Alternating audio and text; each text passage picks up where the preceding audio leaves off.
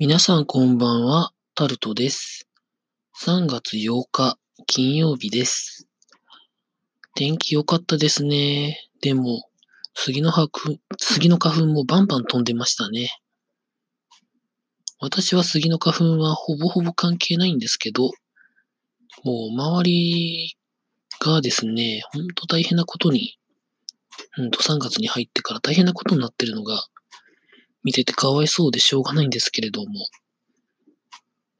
で、明日も一応私の住んでる地域では、雨は降らないみたいです。皆さんいかがお過ごしになってらっしゃいますでしょうか？今日はですね、私自身の経験として話すんですけれども、ですので、誰にでも当てはまるものではないことを先に言っておきます。昨日ですね、ご飯を食べ過ぎたかどうかわかんないんですけれども、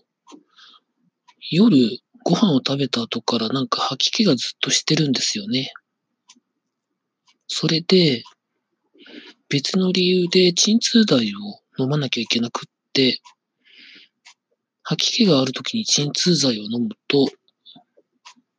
あんまり良くないなということが分かりました。あの、体温がもちろん下がるんですよね、鎮痛剤っていうのは。もちろん痛みを取るっていうのが主眼なんですけれども、熱を下げる効果もあるので、それをやってしまうと、吐き気がなんかですね、2割増し3割増しぐらいになりまして、なんかこれはあかんやろうと思いながら、寒くならないように、こたつに入るは、いろんなものを上半身着込むは、それで体温が下がらないようにしてたんですけれども、